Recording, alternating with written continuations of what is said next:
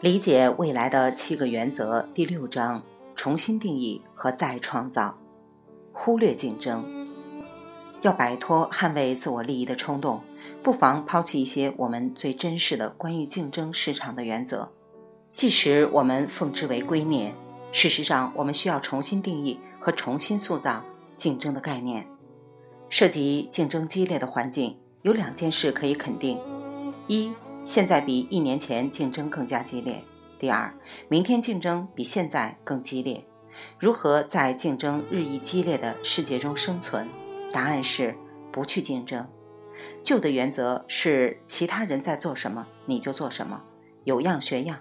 只要你能做得更好、更便宜，价格和质量是竞争的两大要素。但是在变化速度垂直上升的世界，这个概念已经过时。随着变化速度加快，压力增大，人们自然而然地把重点放在竞争上，但这样做是一个灾难，陷入徒劳且永无止境的追赶游戏中，只能分散注意力，使我们忘记寻找未来的确定性。竞争是稀缺思维，新世纪的企业组织根本不屑于竞争，相反，他们跨越了竞争，重新定义经营业务的每一个环节。马林钢丝产品是一家位于巴尔的摩的制造公司，面临着来自中国低廉劳动力成本的竞争。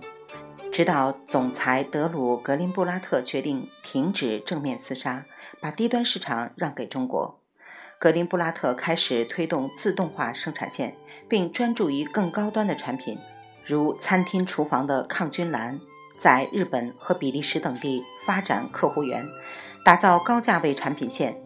马林的销售额从1998年的80万美元增长到2007年的300万美元。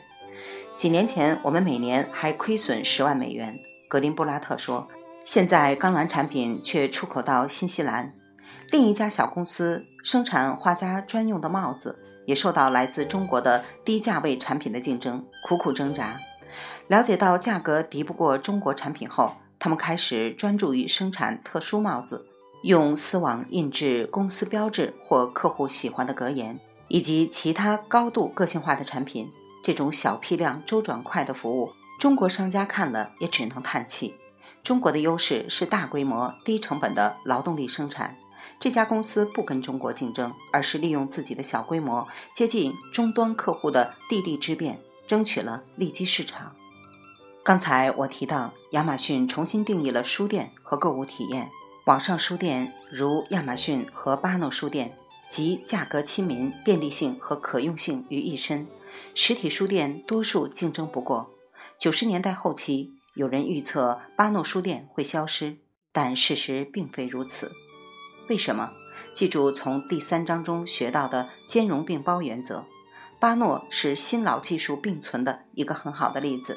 更重要的是。巴诺书店实体店幸存下来，是因为它提供了网上购物无法提供的体验。巴诺认为，书店不仅是买书的地方。